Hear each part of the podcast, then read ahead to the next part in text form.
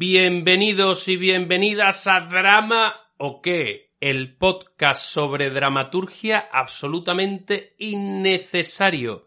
Es más inútil que una caja de mudanza después de una mudanza. Más inútil que un dossier de prensa de una obra de teatro que estrenaste en 2004. Más inútil que reunirnos una vez por semana aquí, en el nuevo búnker de drama o qué. Pero todo esto tiene un sentido especial cuando miro a mi lado y veo al hombre que lo hace todo en España solo durante los meses de septiembre y octubre y un poquito de noviembre. El gran David Montero. Gracias, Gabriel Berger. Gabriel Berger. Gabriel Berger. Gabriel Berger. El arcángel Gabriel Berger. Bueno, bueno, ¿sabes? Lo, lo innecesario, podemos hacer un- una oda a lo innecesario, en realidad. Lo innecesario es lo que nos hace humanos. Si solo hiciéramos lo necesario, seríamos simples bestias. Y sin embargo, somos personas. Ay, ese, ese soy yo.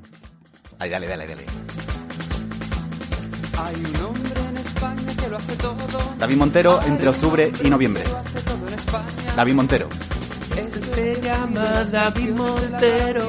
Es David, es David Montero. Hace intervenciones artísticas, hace teatro y hace performance. Tengo mu- muchos proyectos a la vez y, y- y- y no me da la vida. Da- o sea, yo hago una lista todos los días de 10 cosas. Y, y- y De cua- 10 cosas, como que 10 tengo cosas que hacer en- en- a lo largo de tu vida. a lo, no, a lo largo del día. O sea, que tengo que mandar no sé cuánto, tengo que hacer no sé qué. Y al final del día miro y digo, "Pff, ¿llevo 7? Digo, bueno, pues mañana tengo 13. Y en esas cosas no está dormir, No, eso lo hago, lo hago ya por agotamiento. ducha- ducharme. por agotamiento, ¿sabes?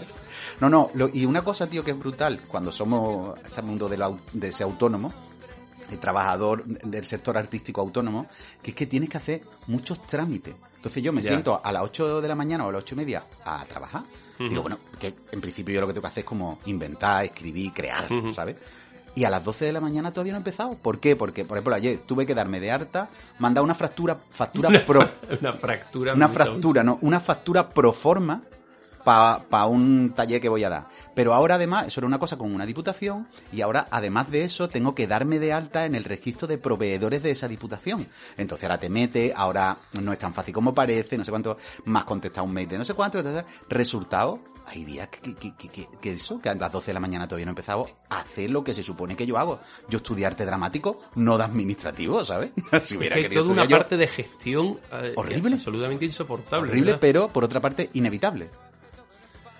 Ay, Es el que ha pintado en todas las esquinas. Otro mundo es posible y menos policía. Hay un hombre en España. Menos policía y menos burocracia.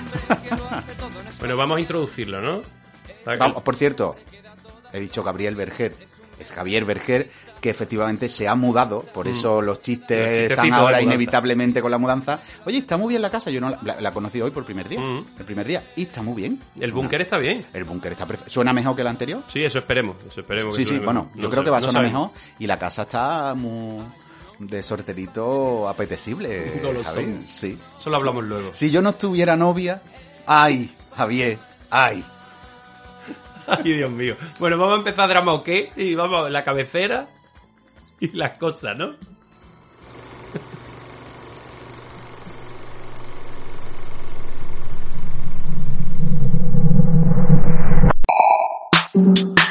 Anagnórisis. Metabolé. Didascalias. Parodos. Ibris. Esticomiti. Esticomiti. Esti... ¡Joder! ¿Drama o qué? ¿Drama o qué? ¿Drama o qué? A ver, hace unos cuantos días. Sí, muy bien esto de cuánto- unos cuantos días, para no decir fechas por si acaso. No, claro, eh, ¿para qué? Vale, que- A ver, hace unos cuantos días, el gran Paco Gámez, dramaturgo jienense, Al que le dedicamos un programa ¿cierto? en Sí, de sí. drama o qué. ¿Fue Sí. uno de los especiales? No fue, sí, fue uno de los especiales. No, no fue no, una no, entrevista. fue antes de los especiales. Una entrevista al uso. Al uso porque vino al estreno de Magallanes. Sí. La, gran- la Odisea, en el, ese, ese, la Odisea, la Gran Odisea o algo. ¿qué era? ¿Magallanes cómo era? L- eh, Magallanes Elcano, otra odisea del Caribe. vale, los piratas del Caribe era entonces, ¿no? Yo, yo- yo- a mí se me olvidan las cosas. Muy pronto. Es muy, muy alucinante. pero bueno, en cualquier caso, vino al estreno y aprovechamos, a Mm. Sevilla al estreno, y aprovechamos para entrevistarlo. Pero aparte de eso, Claro, él hace poco se puso en contacto con unos cuantos dramaturgos y dramaturgas andaluces para que respondiéramos a unas preguntitas sobre Andalucía, la creación y la dramaturgia. nada menos. Mm, Y como nosotros pues no somos de tener secretos así con los No, oyentes, No. pues mira, eh, vamos a compartir nuestras opiniones, que es porque nos lo preguntó para un artículo que a lo mejor mm, coge una frase de cada uno. Claro, entonces nosotros vamos a de todo, todo lo que le dijimos y un poquito más. Claro, También porque como hemos pensado en eso y tampoco nos da tiempo a pensar en muchas más cosas, a mí porque tengo muchas cosas que pensar y a Javi porque se le olvida, claro. Pues decimos, pues esto ya es un programa. esto- sí, es que esto es dramaturgia. Esto, hombre. Venga, Primera pregunta que. Atención. Eh, Todavía está sonando la cabecera de fondo. eh. ¿Crees que existe una dramaturgia o un teatro andaluz? ¿Crees que existió? Y si es así, o si no es así, ¿hubo una voz común? La preguntita. Paquito, te habrás quedado tranquilo, la mi arma. preguntita. Bueno, Javi, ¿tú qué, qué le dijiste? Yo no me acuerdo, pero mío, pero ¿tú qué le dijiste? A mí, a mí la verdad que la etiqueta de teatro andaluz es algo que me da un poquito de escalofrío. Igual puede ser por esa cosa de haber trabajado tantos años de guionista para la nuestra, que han utilizado lo andaluz de esa manera tan torticera, que me suena ahí a romería, a Junta de Andalucía, a... Ahí está tú. A mis costumbres son estas. Y no, espérate, que mis costumbres son estas y no las puedo perder. Exacto. Yo soy del sur y tienes que comprender Claro. y tienes que comprender. Es como. Tú has visto todos los alimentos de Andalucía, ¿no? Vienen Sí. con el sello Alimento de Andalucía. Un tiempo que yo era un poquito talibán con este asunto, que quería con- consumir solo productos de proximidad o de cercanía, no sé cómo se llama eso. Sí, Que fuiste hippie un tiempo. un, po- un poco, un poco. Bueno, sigues teniendo tu cesta de Sí, verdura y de... Exacto, un poco. Entonces miraba el origen de las verduras y la- las legumbres, sobre todo. Y digo, bueno, esto que pone producto de Andalucía, ser un producto de Andalucía que lo han envasado aquí. Porque Ya está. origen, Perú.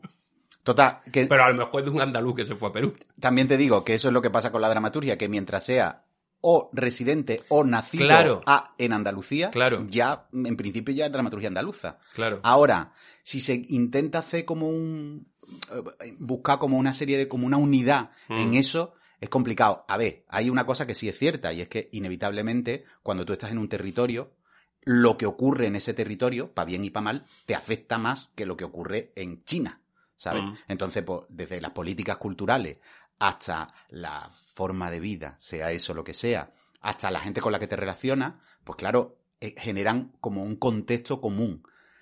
Que eso sea suficiente para hablar de una dramaturgia andaluza, a mí me cuesta porque, hombre, a ver, es verdad, lo, que sí es cierto es que en Andalucía no somos mucha gente escribiendo teatro, más o menos profesionalmente y, y con una cierta estabilidad. Entonces es verdad que al final nos conocemos casi todos. No, no diré a todos, pero conocemos a casi todos. Claro, pero hay mucha gente que, está, que son de aquí, pero que están viviendo mucho por- porque se tienen que ganar la vida y se ganan la vida por ejemplo. en Madrid. Claro. Claro. Sí, sí, pero bueno, al final los acabas medio conociendo a todo el mundo. Entonces es verdad que hay unas ciertas complicidades, comunicaciones. Después tú tienes más, más cercanía con alguna gente porque personalmente y estéticamente estás más cerca o más lejos, tal. Pero yo diría que lo que sí compartimos, la gente, o sea, hubo unos años, que de lo que seguramente hablaremos más adelante, pero hubo unos años en que había un cierto apoyo institucional a la dramaturgia andaluza. Tampoco una cosa para tirar No, cohetes, no, no, que, cuando lo vemos que la melancolía es muy mala y ahora nos parece que aquello Ah, era claro. lo que pasa es que claro, en comparación con lo que ocurre ahora que es que no hay nada, Cero. nada, o sea, lo que es nada, queridos oyentas, nada, ¿sabes? Prácticamente ¿Cómo nada. ¿Quién decía? Nada del verbo nada. Efectivamente, o sea, pues claro, tú dices, pues había cosas. Y es verdad que ahora mismo compartimos básicamente la precariedad. Es decir, que básicamente.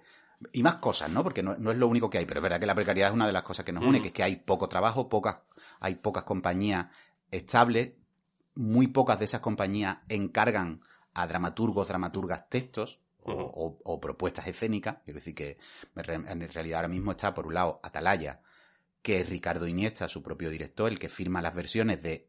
Trabaja con, con textos clásicos, clásicos contemporáneos o clásicos clásicos, pero él firma las propias versiones, con lo cual no hay, mm, en general, en algún caso sí, pero en general no hay encargo a, a dramaturgo o dramaturga.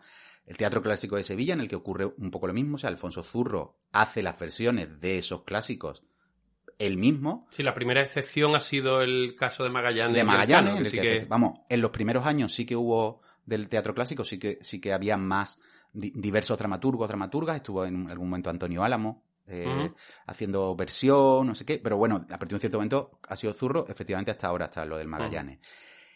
Y después son compañías pequeñas, Sí, que son ellos mismos los que se están produciendo. o en algún caso, o sea, en algún caso hay, hay, por ejemplo, la Sala Cero que produce teatro, algún, algún, hace encargo de vez en cuando, Ujú. algún encargo te ha hecho a ti, últimamente no. Bueno, últimamente, hace, Bueno, no digo solo a ti, sino hace ya años que hace no. muchos ¿no? años que... que trabaja con textos más o menos Ujú. o, vers- o te- textos extranjeros que han tenido un cierto éxito y entonces se hace una, una traducción y una adaptación, Sí. en fin. Con lo sí. cual, no es que no haya trabajo, pero hay poco y Claro. no muy bien pagado. Claro, y ¿Eh? el problema del, del- lo del sello teatro andaluz es que a mí me recuerda esto. ¿Sabes por qué a mí se me entendió en todo el mundo? Por el acento. ¡Oh! ¡Qué maravilla! Y no solo me refiero a la forma de hablar, que No, también me refiero a ese pellizco, a esa forma con la que te llenas el pecho de alegría, con la que Ole. te bañas un huevo frito, con la que te pintas el rabillo del ojo. Con la que escribes una obra de teatro. Claro, es que me es suena que se eso. te vean las costuras y los da que se te escucha hasta el hipo. Da igual si eres de la Conchinchina o de la línea de la Concepción. Cajero de ya, ya, ya, ya. Bueno, lo que es cierto es que en los últimos años, no tanto en la dramaturgia, pero por ejemplo en la música, los califatos, que son los que Sí, están, los sí, que- magnífico. ha habido como una eh, eh, como una eh, como no me sale la palabra una defensa de una cierta identidad andaluza revisada evidentemente o sea los califatos no tienen pero sí que se ha reivindicado una serie de, de formas de hacer y de y de personajes que durante unos años eran como "Pf, va- vamos a quedar como cateto y ahora hay como una cosa como orgullo de eso pero es verdad que eso en el teatro no ha pasado. La dramaturgia andaluza no, ha- no ha Mm. ocurrido. Que si quieres podemos hablar. Yo tengo una teoría con eso. Dale, dale. Y es que es lo que tú dices, que de alguna manera. O sea, la, la sombra de Lorca es muy alargada. es cierto, ¿no? Y entre Lorca, Rafael de León y los Álvarez Quintero te mueve antes de darte cuenta. O sea, que tú quieres ser Lorca, pero acaba siendo Rafael de León y nada más que te pongas un po- le meta un par de chistes, ya eres los Álvarez Quintero. Que a mí me encantan como tú sabes, ¿sabes? Lo sé, lo sé. Pero, pero es verdad que no es fácil. Dramaturgia andaluza, si es desde el utilizar una serie de elementos que se identifican con la identidad andaluza, complicado. Yo por lo menos no lo suelo hacer. ¿Qué nos estás poniendo ahora, Javi? Me gustó, ¿eh? Ahí el momento. Ha dicho califato, suena califato. Bueno, bueno.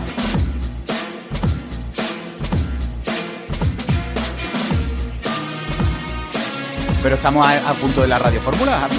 ¿A que sí, eh? ¿Qué te parece? Que estoy probando Ah, cosas. venga, venga, adelante.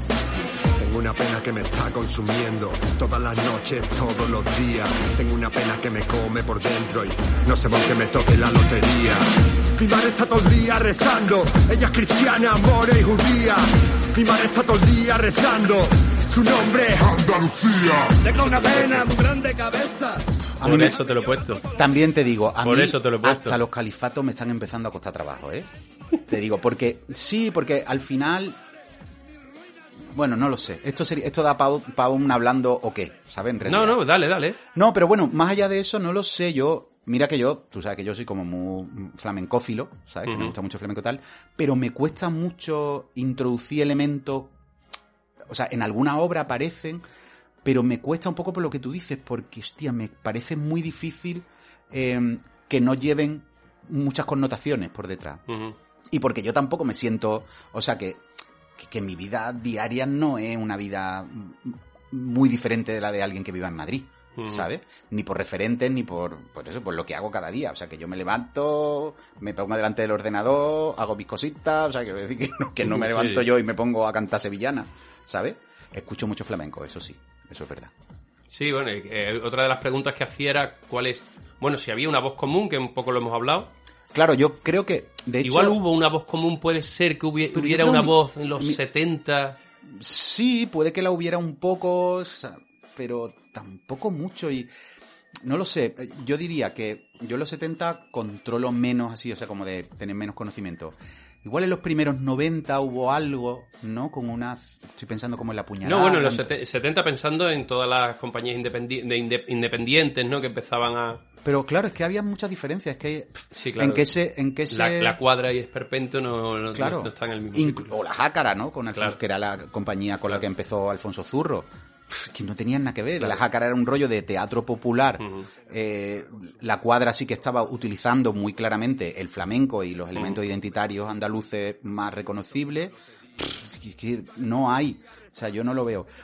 Ni siquiera es lo que se ha dado en llamada Generación Romero Esteo, a la que tú y yo pertenecemos, y que fue, estuvo vinculado al premio Romero Esteo, que ahora se, se- se está recuperando. Después cada uno éramos bastante diferentes. O sea, de hecho tú y yo, que trabajamos juntos, no, no diría yo que tenemos un Sí, estilo una común. común. No, ¿sabe? Vamos, no lo sé, a lo mejor alguien... Esto es como cuando ve desde fuera que dice, bueno, a lo mejor ustedes no veis las, similitudes, pero visto desde fuera os parecéis más de lo que creéis.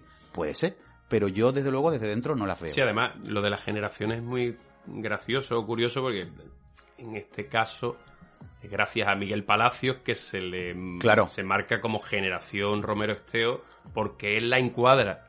Claro. Él la encuadra con un estudio que no sé si una tesis o está y ha, escrito varios artículos sobre el tema. Está publicando en la colección del CIRAE, que es lo que antes era el Centro de Documentación y ahora es Centro de Investigación y Recursos de las Artes Escénicas. ¿Cómo me aprendió el nombre, eh? Eh, Te has quedado, es, me ha cómo salido sin... Yo digo, no me lo voy a saber. Califato y CIRAE. Oye, el final, ¿no? Así, así, así ha terminado. ¿Qué ¿eh? tío? ¿Cómo estás? ¿Cómo, ¿Cómo estás? estás? ¿Cómo El califato que canta ese curro, que es el que pone la, El música, de- la música de la cabecera. ¿Y claro. yo, ¿Y yo qué? Claro.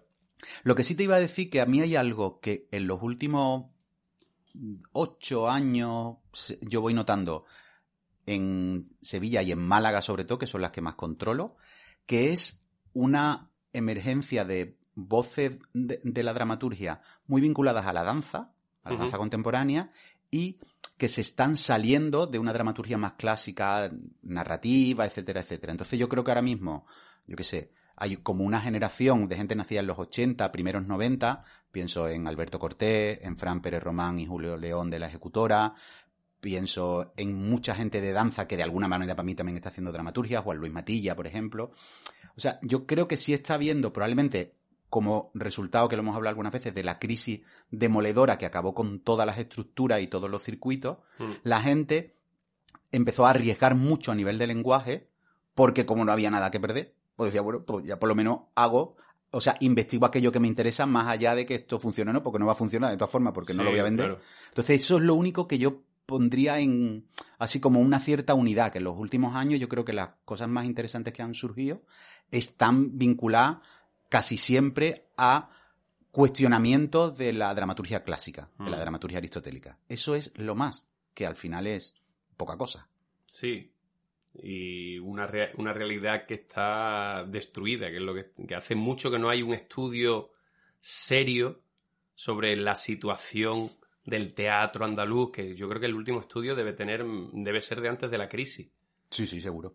Y era muy, muy gracioso porque, bueno, muy gracioso, es terrible porque el número de compañías que había que superaban las 80 funciones al año, que es más o menos un número Era, porque ahora era mismo- un número, era un número para poder vivir o sobrevivir con, con la profesión. A día de hoy probablemente se reduce a 3, 4 compañías, ¿no? Sí. que superen los que superen esa cifra. Mm. La mayoría de las compañías están en 30 bolos, ¿no? Al año. Vamos, en 30 bolos las que hacen, bueno, las que, las las que hacen están, bolos. las que están trabajando. Sí, sí, sí, sí. Las compañías que trabajan están en 30 bolos al año. Y 30 eso bolos no al año mm, es imposible. Vamos a ver, para la gente que no controle, a ver, el sueldo de. A nivel, por ejemplo, de intérpretes. El sueldo de un actor, de una actriz, anda entre los 150 a 200 euros por, por función. ¿Vale? Pues- Algunos un poco más para abajo, pero vamos a poner 150 a 200 euros. Eso significa que si tú haces 30 bolos, vamos a poner que 200, que no se cobra casi nunca, pero 200 esos son 6.000 euros al año, Brutos. brutos. ¿Vale? O sea, quiero decir que al final tú estás ganando, mm, no- o sea, no, no- no eres ni, 500 al mes. ni eso. O sea, 500 al mes, brutos, ¿sabes? O sea, no, no eres ni 500 euristas. Claro, claro. ¿sabes? Y a nivel de dramaturgia, pues fíjate, si tú lo que ganas es un porcentaje de derechos de autor, pues ni te cuento, ¿sabes? 30 bolos, ponte que cada, de cada bolo te salen 100 pavos, que ya es. Que no es fácil porque hay, hay veces que tienen menos taquilla, no sé qué. Mm. 100 euros de media son 3.000 euros. Bueno, sin contar los bolos que vayan por algún circuito, ya sea abecedaria o sea alguna que directamente te hacen un prorrateo que no sabes tú de, de dónde ha salido, que dice... Que prorrata, no prorrateo, sí, eh, ¿no? Sí, sí, que dice, Prorrata. 40 euros le llega a usted. ¿Por Vale. qué? Porque es lo que me da la gana. Chaval, haber estudiado eh, ingeniero informático. Pero... Pero la radio fórmula siempre nos acompaña. Ecos del Rocío con nosotros. Feliz día de Andalucía. Ole, Feliz día de ole. Andalucía, porque todos los días son el día de Andalucía. No nos veis, pero estamos bailando una sevillanita, Javi y yo, sentaditos. No nos cruzamos, pero todo lo demás lo estamos haciendo. Me gusta el mosto en noviembre. El, mirar cielo azul es algo que no le gusta si no eres de Andalucía, la gente no mira al cielo, ¿sabes? ¿Sabes?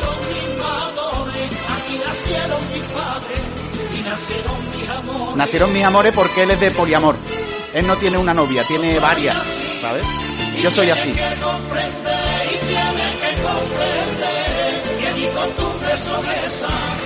Ay, viaja un poco, muchacho, viaja un poco. También te digo, ya lo decíamos en el, en el podcast que hicimos de Magallanes, que lo de que el fascismo se cura, eh, ¿cómo era? El fascismo se cura viajando, ¿no? Que eso no es verdad. Que hay gente, eso me lo dijo a mí María Barrero, una, Sí. una arquitecta que me dijo, eso no es cierto, porque yo conozco un montón de fachas que viajan un montón, ¿sabes? Que no, no tiene nada que ver. Bueno, otra pregunta. Otra pregunta. Otra pregunta, venga. Iniciativas impulsadas desde Andalucía, En el presente. en el presente. Bien.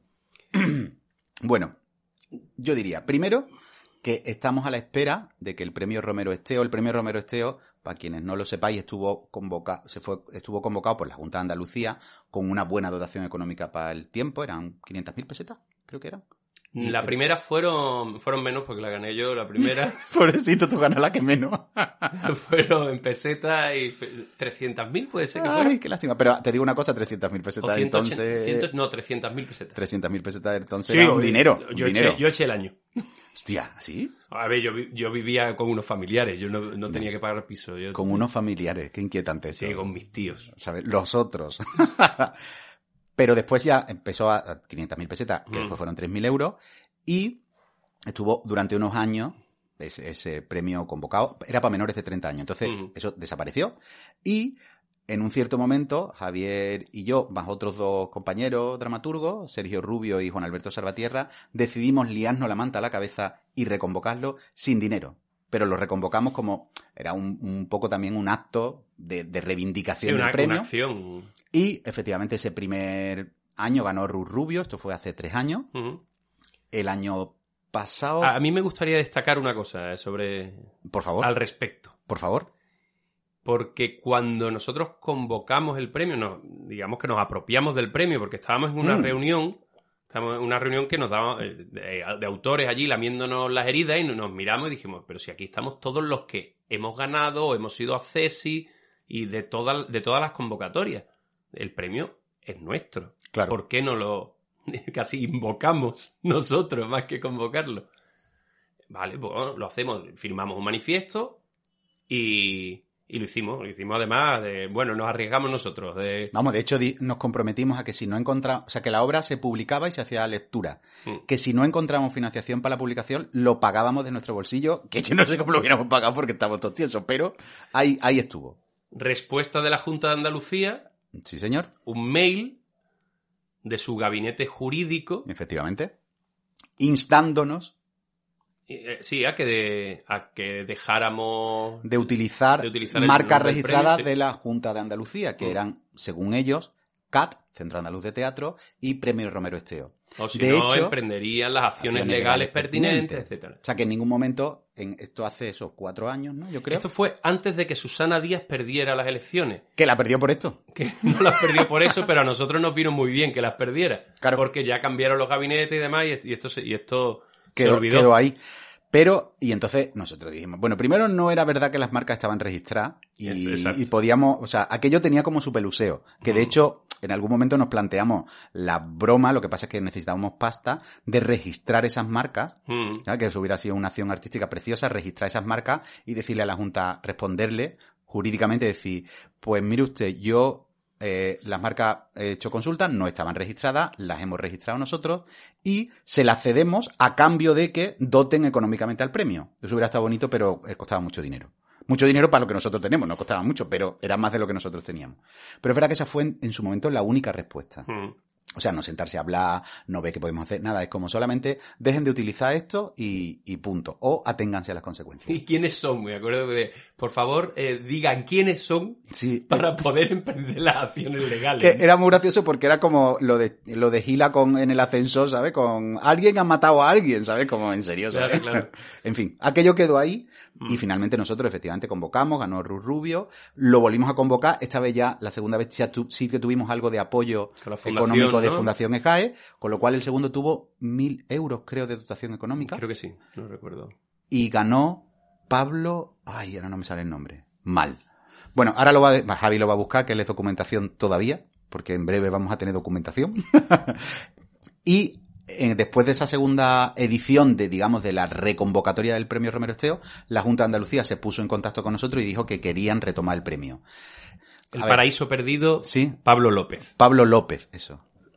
Entonces, estamos pendientes. Se supone que iba a salir este año en la convocatoria. Estamos en octubre. Hombre, yo no descartaría que se, que se aplace para el año que viene. ¿Vale? Pero lo que sí está, si continúa así la idea, estaría muy bien porque son, la dotación económica creo que es de más de 3.000 euros, por- en alguna conversación no recuerdo, pero es más de 3.000 euros, y incluye montaje de la pieza ganadora. Con lo cual, que es algo que pedíamos siempre, que es decir, bueno, no es solo, por supuesto que premiar a alguien de menos de 30 años está bien porque le incentiva a inventar, a escribir obras de teatro, pero también que esas obras pisen escenario para que el dramaturgo o la dramaturga vea, contraste lo que ha inventado con la realidad del escenario, porque ahí es donde aprendemos. En fin, esas son las cosas que hay. Ahora mismo está el programa Ágora también, que no es específicamente para la, para la dramaturgia, y que yo recuerde ahora, bueno, han retomado la edición de textos en papel, el CIRAE, Sí, eso es, es, cierto Que llevan 10 años sin, sin publicar. editar. Entonces, bueno, están volviendo Es a verdad que publicar. han publicado algo que ya habían publicado. Pero ahora van a publicar cosas nuevas. Vale. Porque hay un, ya están saliendo algunos Romero Esteo, ¿eh? Vale, ya bien, salió algún volumen de, como de generación Romero Esteo, De los nuevos. porque a mí me escribió el otro día Miguel Palacios, precisamente, y creo que sería el tercer volumen. O sea, yo voy a estar en el tercer volumen, con lo cual ya hay dos volúmenes antes, que yo creo que uno ya lo han publicado, estoy casi seguro, ¿eh? Entonces, eso, que yo sepa, esto es lo que hay. Que es, men- es mejor que antes porque como no había nada, Antes no había nada. pero sigue siendo muy poco. O sea, la formación debería de estar más presente. Tendríamos que traer gente de fuera a que nos nutra, porque si solo nos nutrimos de lo de nosotros y de nosotras, pues, pues no, pues no mejoramos tanto, ¿sabes? Y nos pasa lo de los ecos del Rocío. Que con ellos nos vamos a ir de este día de Radio Fórmula. Ya he hablado, drama he hablado muchísimo, ¿no? Ya está. Ahora seguimos hablando. Pero ya solo vale, para porque premium. hemos visto las dos primeras preguntas. No, ya para premium. Vale, vale. Para la gente que paga. Ya Nos vamos, nos vamos con los ecos del Rocío. Adiós, gente. Ya sabéis, una sevillana no es otra cosa que una estructura en cuatro actos. Aristotélicamente hablando, primera, primer acto, segunda, segundo acto, tercera, tercer acto, cuarta, cuarto acto.